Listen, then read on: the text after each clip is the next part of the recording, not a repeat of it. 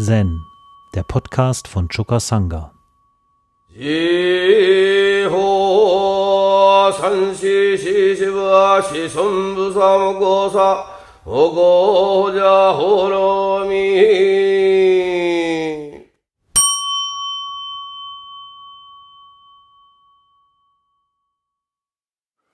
Das Beispiel für heute stammt aus dem Hekigan Roku. Kyoseis Unterweisung über Picken und Klopfen. Ein Mönch sagte zu Kyosei, ich will von innen picken, würdest du bitte von außen klopfen? Kyosei antwortete, könntest du das Leben bestehen oder nicht? Der Mönch, wenn ich es nicht könnte, würde ich mich zum Gespött der Leute machen.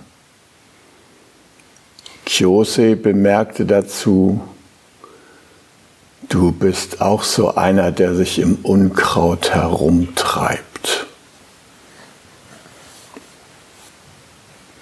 Ja, und bevor ich im Einzelnen auf das Korn eingehe, möchte ich noch eine Freude mit euch teilen.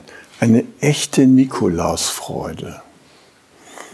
Ihr wisst ja, dass äh, in den angloamerikanischen Bereich der Nikolaus oft so dargestellt wird, dass er den Schornstein herunterkommt in die Wohnung ne, und irgendwie im Kamin da seine Geschenke ausbreitet. Ja. Und so ist auch heute zu mir der Nikolaus gekommen und hat im Kamin seine Geschenke ausgebreitet. Und zwar kam er in Form der neuen Schornsteinfegerin. Eine junge Frau mit so Töpfchen und wir waren schon vor 14 Tagen oder sowas, äh, hatte sie sich schon angekündigt, um eine Feuerstättenbesichtigung durchzuführen. Und diese Ankündigung hatte mich in größte Unruhe versetzt, weil nämlich ihr Vorgänger schon im Jahr 1918 mir für das Jahr 2020 angekündigt hatte, dass mein bisheriger Kaminofen nicht mehr weiter betrieben werden dürfte, aufgrund der inzwischen ergangenen Ofenverordnung müsste der aus dem Verkehr gezogen werden. Diese Ankündigung, die hat mich so richtig ins Herz gestochen, weil ich nämlich diesen Ofen, den ich da in meinem Wohnzimmer habe, den liebe ich. Das war 1986 der Mercedes unter den Kaminöfen. Und für den habe ich echt viel Geld hingelegt, weil der nämlich auch so schöne andere Möglichkeiten hatte. Man konnte da drin Brot backen. Und man konnte natürlich oben auf dem Ofen selbstverständlich alles Mögliche warm halten und so. Und er brannte so super und hat so wunderbar geheizt. Und er hatte auch natürlich mehr als diese lächerlichen 6 kW, die diese Ersatzöfen jetzt haben. Ja. Der kann richtig bollern, der kann das ganze Haus heizen. Also vor zehn Tagen, als ich dann die Ankündigung vom Besuch der Schornsteinfegerin hörte, da habe ich dann Abschied genommen von dem Ofen. Wir haben ihn nochmal so richtig wunderbar eingeheizt, ganze Tage lang und so. Er hat das Haus schön warm gehalten.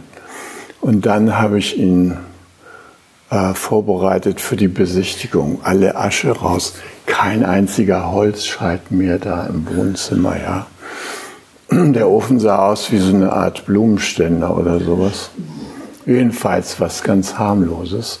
Und ich habe mich äh, erkundigt im Internet und äh, wie es sich mit diesen alten Öfen verhält, ja. Und also die Auskünfte waren nicht ermutigend. Und ähm, schlussendlich habe ich mich entschlossen, einen Ersatzofen zu kaufen. Der steht jetzt in meinem Wohnzimmer neben dem Klavier, noch original verpackt.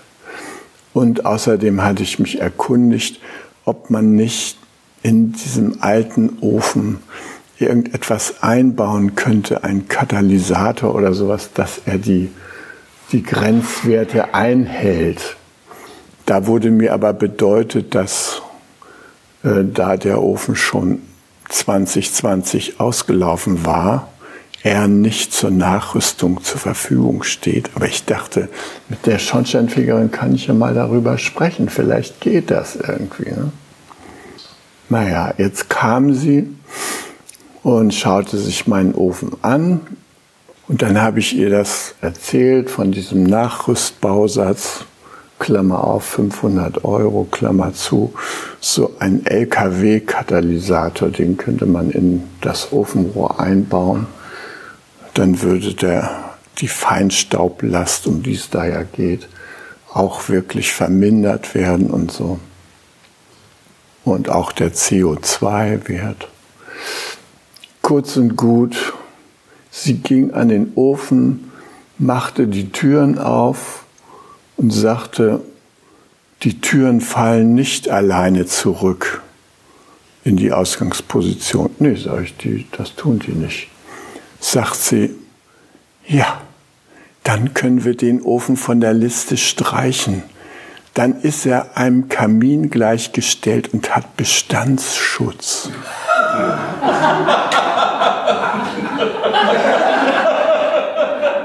Was? sparen Sie sich irgendwelche Einbauten. Sie können den Ofen weiter betreiben. Ich hätte ihr auf der Stelle die Füße küssen können. So ein bezauberndes Wesen. Unglaublich. Dann sind wir noch runtergegangen zu meiner Heizung, die ja auch schon seit 35 Jahren unentwegt ihren Dienst tut. Dann hat sie mich noch angesprochen auf unsere Fernwärmeversorgung, dass ja die Fernwärme äh, nicht mehr beheizt werden kann mit Abwärme aus der, aus der Chemiefabrik hier bei uns, weil nämlich die Chemiefabrik ihren Betrieb einstellt. Und dann muss ja die Fernwärme äh, anders erzeugt werden, nämlich mit zwei Ölheizkraftwerken, was natürlich überhaupt nicht im Sinne des Erfinders war. Ja, wir haben hier seit sieben Jahren darauf hingehofft, dass nun endlich die Fernwärme kommt. Und äh, die haben mir noch angekündigt, ja, also gleich im Frühjahr nächsten Jahres werden sie angeschlossen. Ja, und? Und jetzt ist da, und wie die Preise dann sind, ja, die günstigen Abwärmepreise, ob wir die dann noch kriegen, steht alles in den Sternen. Ja. Also, ihr könnt euch nicht vorstellen, wie ich mich gefreut habe. Und natürlich ähm, hat sich das auf meine Teeshow-Vorbereitung ausgewirkt. In dem Sinne, dass ich mir erstmal selber zugeprostet habe. Ja, so ein Glück dann saß ich zu Hause in meinem Großvaterstuhl und hatte meinen anderen Computer und dachte, na, irgendwas musst du ja nun machen und so. Naja, dann bin ich hier zu diesem Choren gekommen. Und zwar deshalb, weil ich ähm, gerne über das Thema kollektives Erwachen sprechen wollte. Wir haben ja gestern das Thema behandelt, gemeinsam durch die Hölle zu gehen. Unter anderem, um Buddha und Mara gleichermaßen hinter uns zu lassen und sozusagen in den Bereich Go Beyond vorzustoßen, über Buddha und Mara, diese Gegensätze hinausgehend einen integrierten Standpunkt einzunehmen, der sich von nichts absetzen muss, sondern der wirklich in alle Richtungen das Leben, so wie es sich darlebt und uns bietet, akzeptieren kann. Es ist ja eine wichtige Aufgabe, die vor uns steht. Und ähm, mit dem kollektiven Erwachen hat sich der Lehrer des Roshi, Shinichi Hisamatsu, beschäftigt. Das war eins der ganz großen Themen von ihm. Und er hat auch eine Gesellschaft gegründet, die weltweit eben einen Weg verkündet hat des ähm, gemeinsamen Erwachens, ja, seine FAS Association. Also das Motto dieser FAS Association leitet sich ab to awake formless self, to stand, also formless, to stand for the standpoint of all mankind. Keiner ist ausgeschlossen. To create super historical history.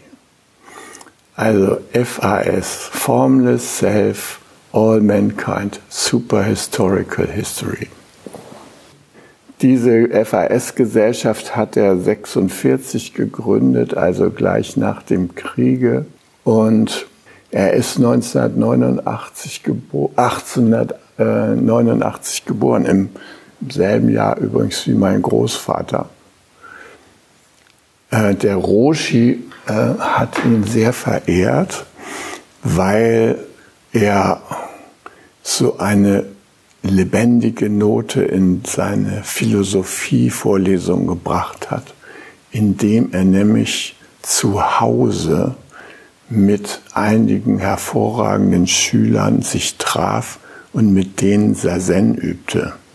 Und Hisamatsu selbst hat auch ähm, Sazen geübt mit einem Roshi im Yoshinji und hat dort auch nach sehr kurzer Zeit tiefes Erwachen erlebt. Und der Roshi ist immer dahin gegangen, weil er das spannend fand, immer am Wochenende zu Hisamatsu die Vorlesung an der Hanasono-Universität waren ihm eher nicht so spannend in Religionswissenschaft, buddhistische Religionswissenschaft. Naja, man muss sich ja durch die Sutren da durchquälen und so weiter. Aber was bei Hisamatsu ablief, das war das lebendige Leben, die wirklichen Fragen, die die Menschen bewegt haben. Und natürlich auch nach dem Zusammenbruch Japans und des japanischen Kaiserreichs am Ende des Zweiten Weltkriegs. Äh, da war ja auch so eine Aufbruchsstimmung, was, was nun? Und da hatte sich ja auch gezeigt, dass äh, viele Erleuchtete da noch ähm, Aufrufe gestartet hatten, äh, in den Krieg zu ziehen und so weiter, was ja für Buddhisten eigentlich ein Unding ist, ja. Aber was in Japan halt stattgefunden hat. Man kann jetzt dafür allerlei Erklärungen finden, dass der buddhistische Klerus in dieser nationalistisch aufgeheizten Atmosphäre in Japan äh, in den Jahren vor dem Ersten Weltkrieg und nach der Japan hat ja der ganze hm, China weitestgehend besetzt, Korea und in verschiedenen Ländern hat die da versucht zu kolonialisieren und ähm, so, so ein Menschenbild da verbreitet, so ähnlich wie die Nazis. So, wir sind die Herrenmenschen des Ostens und so, und der Kaiser ist unser leuchtendes Vorbild. Dieses Reich und diese Phase der japanischen Geschichte ist ja in einen unglaublichen Niedergang äh, zu Ende gegangen. Ja, und Hisamatsu hat sich gefragt, wie kann man das Erwachen unabhängig machen von der Meister-Schüler-Beziehung? Also hier dieses Korn da über Picken und Klopfen, das ist so das Vorbild für den klassischen Weg des Erwachens. Ja? Der Meister sitzt da und klopft, während der Schüler im Ei sitzt und von innen mit seinem Eizahn da reibt an der Schale und pickt, bis, das, bis die Schale zerbricht. So er, der Meister als Henne Ja.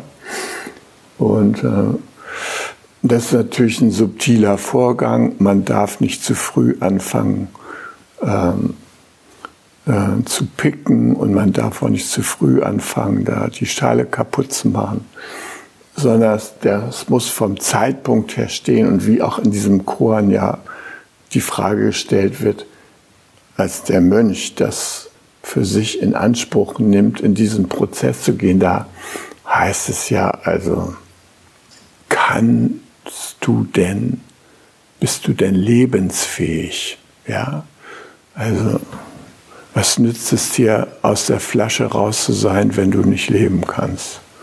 Dann bleib doch lieber noch ein bisschen in deiner Ego-Tube, ja?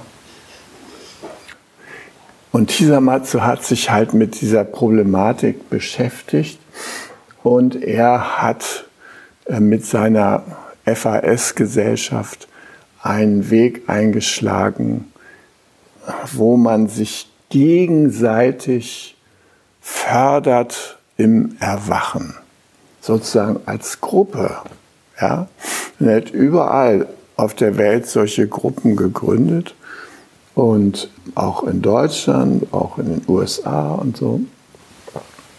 Und er hat gesagt, wieso?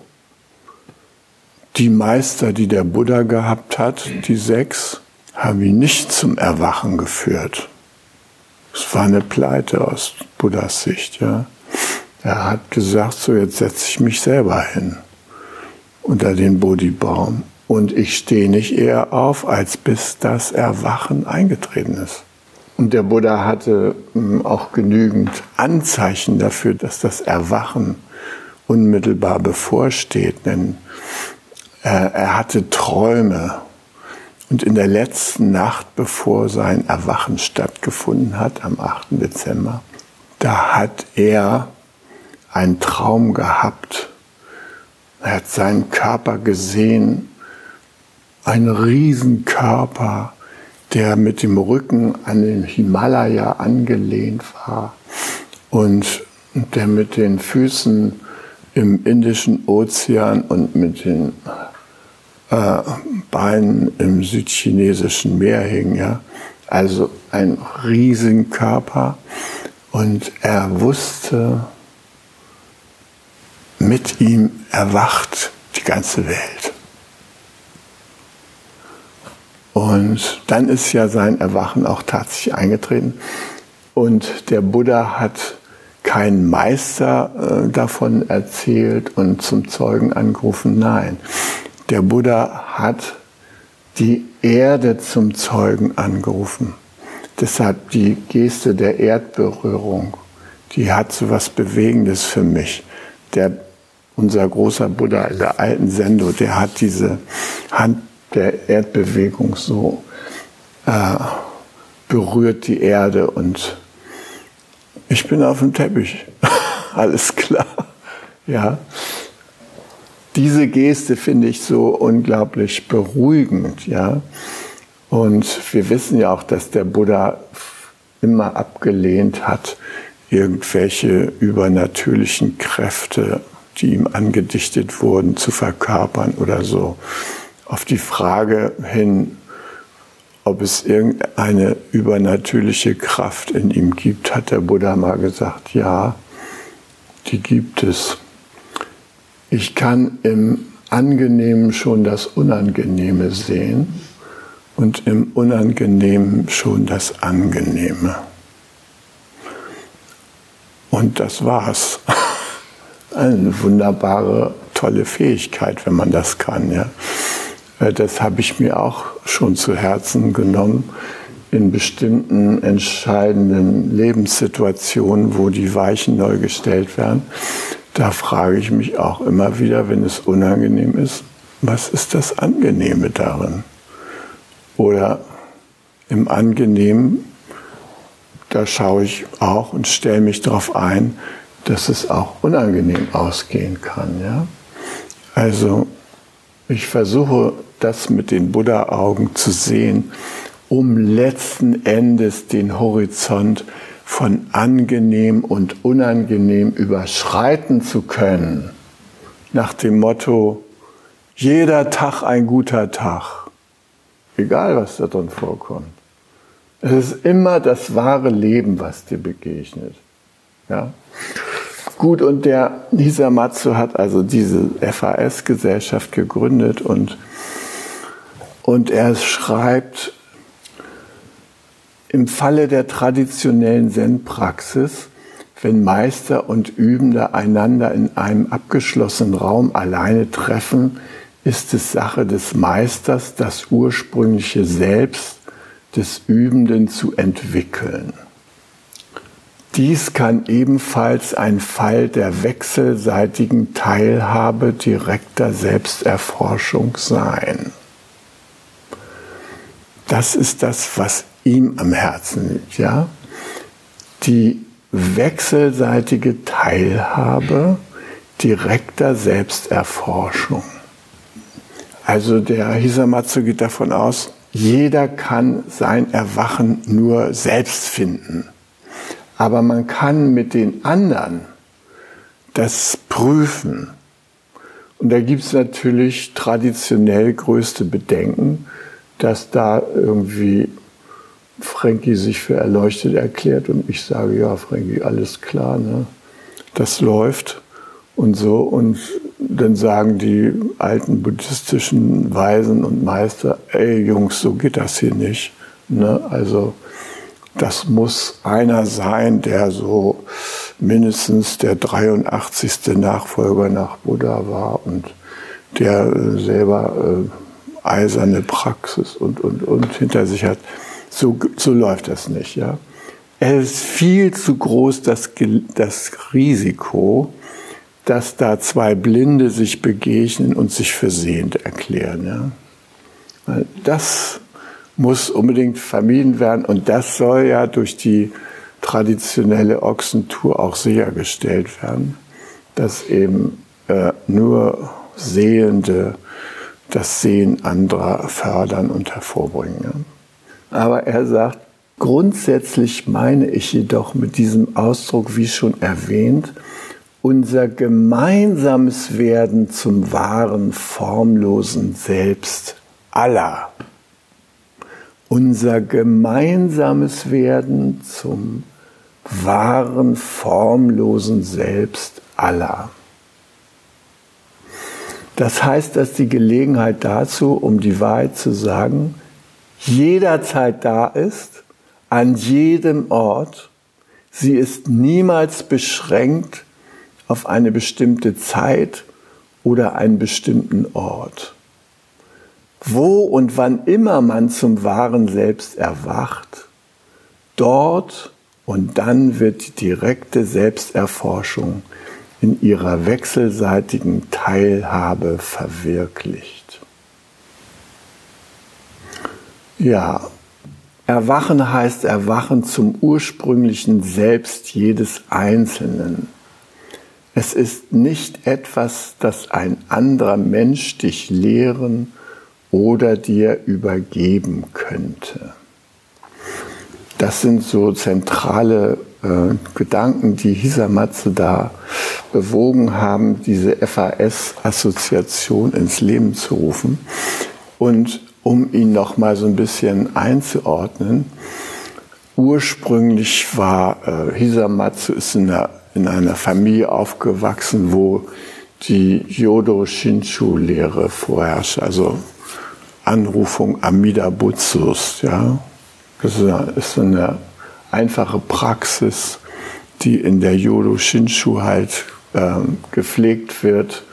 Ihr wisst, dass es verschiedene buddhistische Traditionen gibt. Es gibt welche, da werden irgendwie Keimsilben gesprochen, die zum Erwachen führen sollen. Dann gibt es welche, die haben irgendwelche Bilder, vor denen man meditiert und die das Erwachen inspirieren.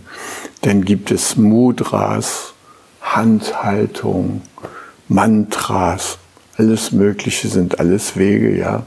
Und bei der Yodo Shinshu, der reinen Landrichtung, da hat sich im späteren China so des 12. Jahrhunderts hat sich eben so ein Bedürfnis nach Volksbuddhismus entwickelt. Und Zen ist ja streng da in seinem Vorgehen und war zwar vorherrschend in China äh, in der Tang-Zeit, aber in der Folgezeit bahnte sich mehr und mehr dieses, ach nee, lass uns mal so ein Gegenüber anrufen. Nicht selber zum Buddha werden, ist zu anstrengend, ja. Wir rufen da ein Gegenüber an. Amitabha Buddha, der soll uns helfen, im reinen Land wiedergeboren zu werden. Wir rufen seinen Namen und dann werden wir eines Tages aus einer Lotusblume im reinen Land wiedergeboren. Das reicht uns. Und mit dem Glauben ist er erstmal aufgewachsen, aber er hatte Zweifel. Also so ähnlich wie unser christlicher Paradiesglauben. Ne? Wenn du hier dich anständig verhalten hast auf diesem Planeten, dann na, kommt das jüngste Gericht. Da werden die schwarzen und die weißen Schafe aussortiert. Und wenn du Glück hast, dann sitzt du zur Rechten Gottes. Ehrenplatz. Kannst du kriegen. Musst dich aber veranstrengen. Okay. Je älter die Leute werden, umso mehr Zweifel haben sie, dass das so klappt, ja. Gibt es so Untersuchungen darüber, dass die Menschen bei uns so damit ihre Schwierigkeiten haben, das einfach so anzunehmen. Und das ist ja auch das Thema Leben und Sterben, was ich hier schon oft angesprochen habe, was dabei eine Rolle spielt. Und äh, da gibt es so einen Widerstand vom aufgeklärten Geist, sich so vorzustellen, dass man da ins Paradies eingeht, ja, durch die Gnade Gottes. Also das überzeugt viele Menschen nicht so wirklich. Und deshalb haben sie einen Aufklärungsglauben, der verheerend ist. Der sagt nämlich, am letzten Atemzug ist Schluss. Du bist als niemand auf die Welt gekommen. Mit deinem ersten Atemzug bist du zu einem jemand geworden. Mit deinem letzten Atemzug wirst du als jemand wieder zu einem Niemand. Scheißperspektive. Das will doch auch keiner, ja? So, und da haben wir Gott sei Dank im Buddhismus eine andere Auffassung. Ich meine nicht die äh, in der tibetischen Tradition gepflegte Wiedergeburtslehre und Reinkarnation in Zusammenhang mit karmischen Verdiensten und so weiter. Ähm, das meine ich auch nicht. Ähm, ich habe mal meinen Roshi gefragt, glaubst du eigentlich an Reinkarnation? Sagt er, nö. Oh, war ich erstmal baff, ja. ähm, dann habe ich ihn gefragt, äh, und wohin gehst du, wenn du stirbst? Sagt er, ich bleibe immer hier. Ich werde nur keinen Mund haben, um zu sagen, wo ich bin und was ich sehe. Ja? Da habe ich auch einigermaßen perplex gestanden. Ja? Aber tatsächlich ist es so, dass wir ja davon ausgehen, haben wir gestern auch schon länger darüber gesprochen, dass wir mit aller Existenz verbunden sind. Und deshalb gibt es für uns nur eine Verwandlung der Form. Es gibt kein Fallen in Nichtexistenz. Das ist eine Illusion. Wir wechseln die Form. Und wir sind die ganze Zeit, wenn ihr so wollt, mit dem Thema Leben und Sterben befasst. Es stirbt ständig irgendwas an uns und es lebt auch immer wieder etwas neu in uns.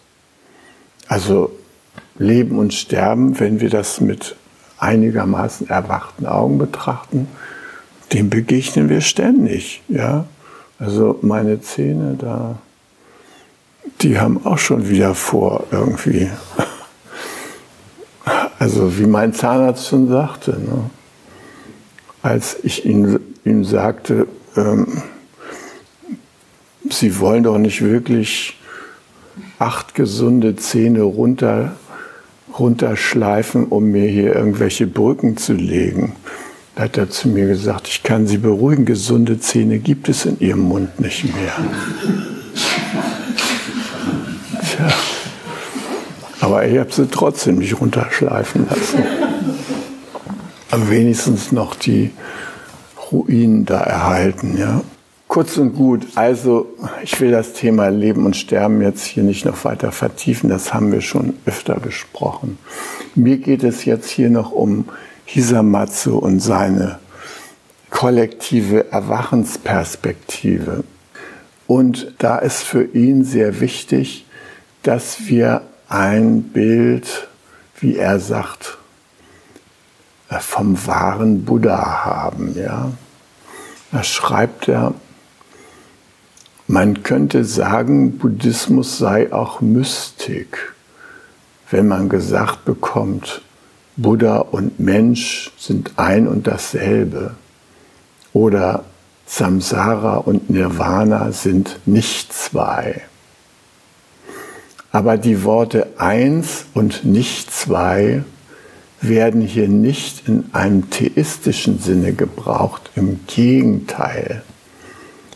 Der Weg des Seins von Theos, das wahre Selbst, ist von einer Art, die nirgendwoher gegeben oder gelehrt wird, sondern geboren wird aus dem innersten Kern des Ich selbst.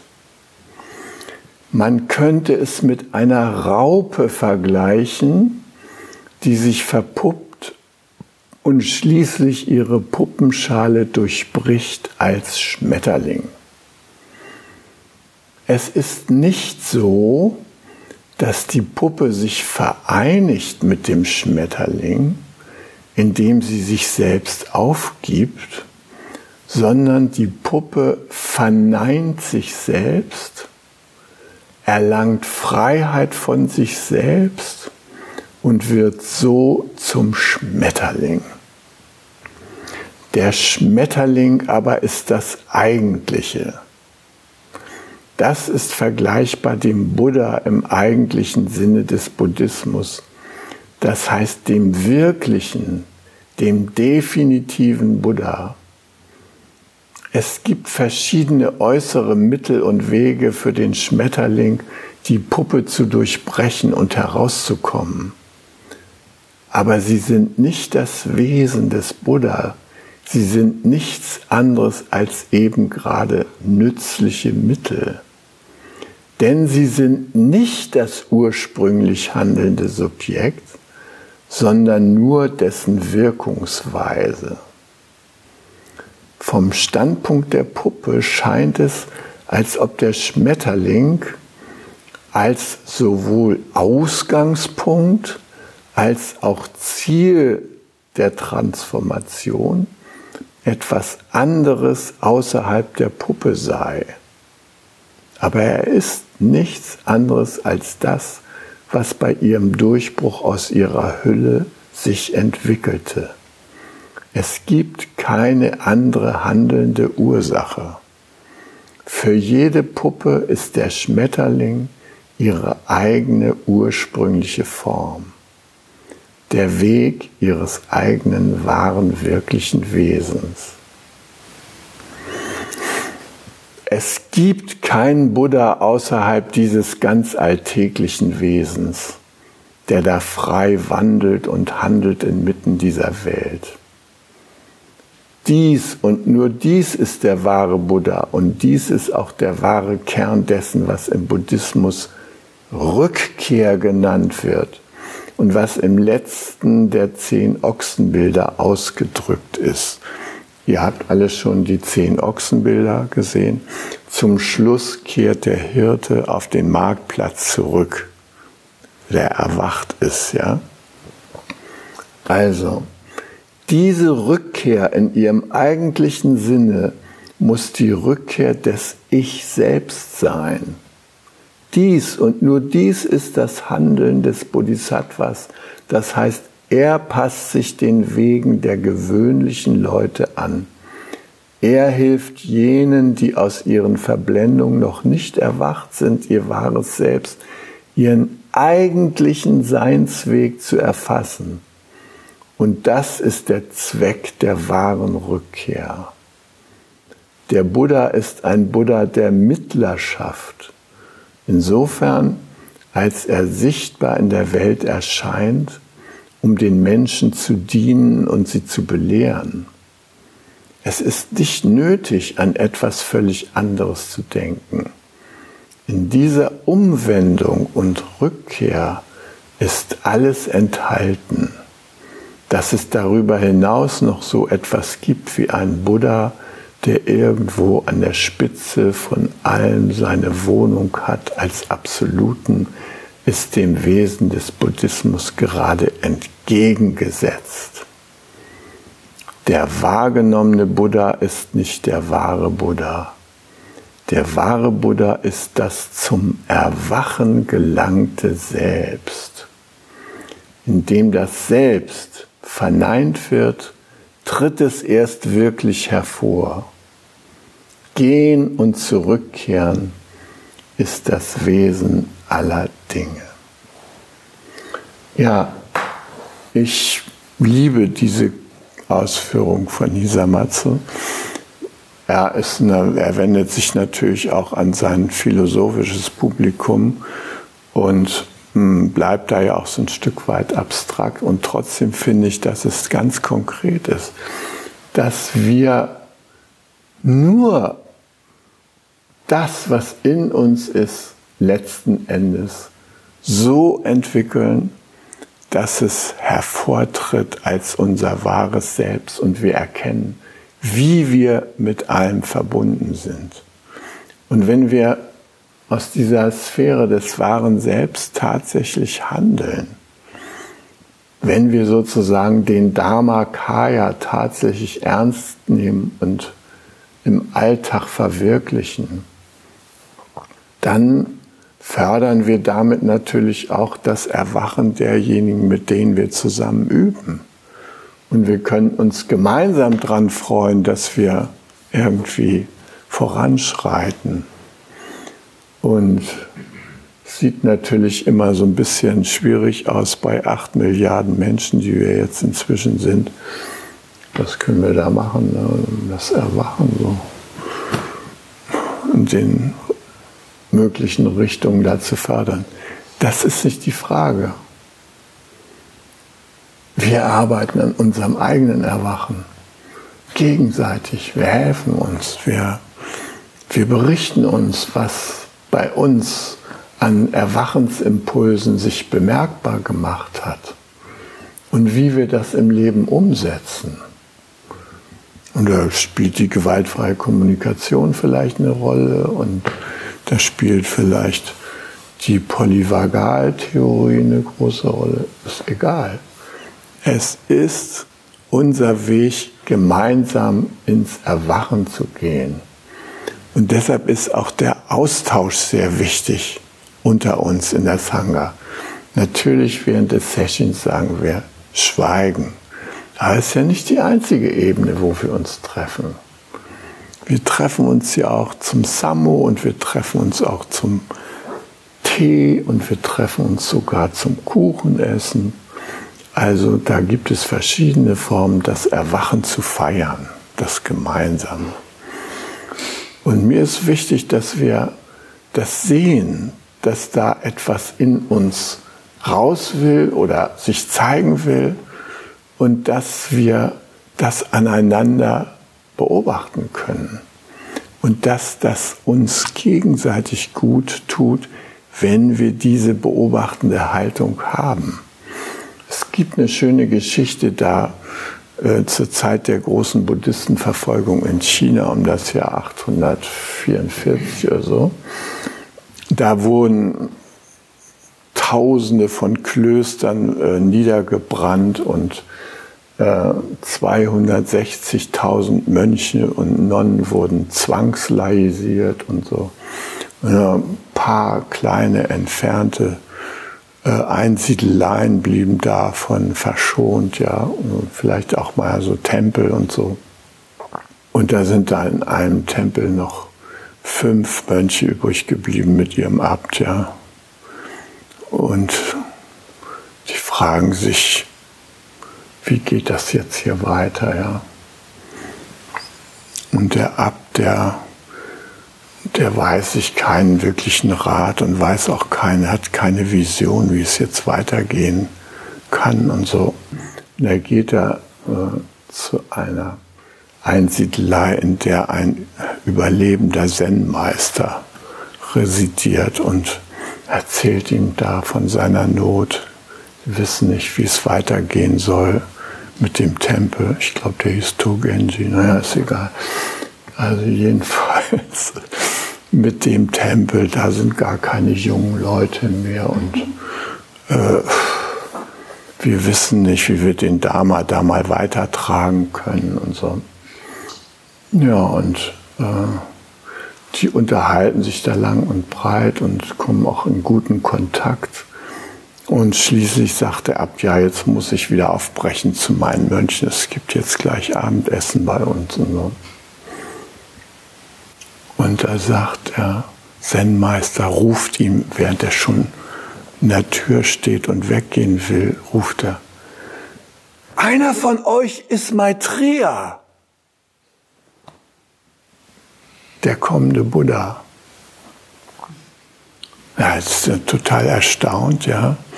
Und äh, er geht zu, zurück in das Kloster und äh, ja, die Mönche fragen, und was hat er gesagt? Und so, äh, wie soll es hier bei uns weitergehen? Der, der wusste auch nicht, wie wir hier weiter verfahren sollen. Aber er hat gesagt, einer von uns ist Maitreya. Hat ihn auch ganz erstaunt. Und nun fangen sie an, sich gegenseitig zu beobachten. Wer wohl Maitreya ist. Und dieses Beobachten hat zur Folge, dass sie unglaublich achtsam sind gegenseitig und dass sie mit Freude sich gegenseitig anschauen. Es ist so eine Energie da plötzlich in dem Tempelchen, dass die Spaziergänger, die da vorbeigehen, die sagen, was ist denn das hier für ein doller Ort? Da herrscht ja eine unglaubliche Energie. Ja? Da, wir müssen mit denen mal sprechen und so. Und also sie ziehen dann tatsächlich viele junge Leute an, die mit ihnen zusammen üben wollen. Und ich sage euch, einer von uns Maitreya. Hi. Um jungen Menschen den Aufenthalt im Togenji zu ermöglichen, bitten wir um ihre Spende. Alle Spendenmöglichkeiten finden Sie auf chukasanga.de/spenden.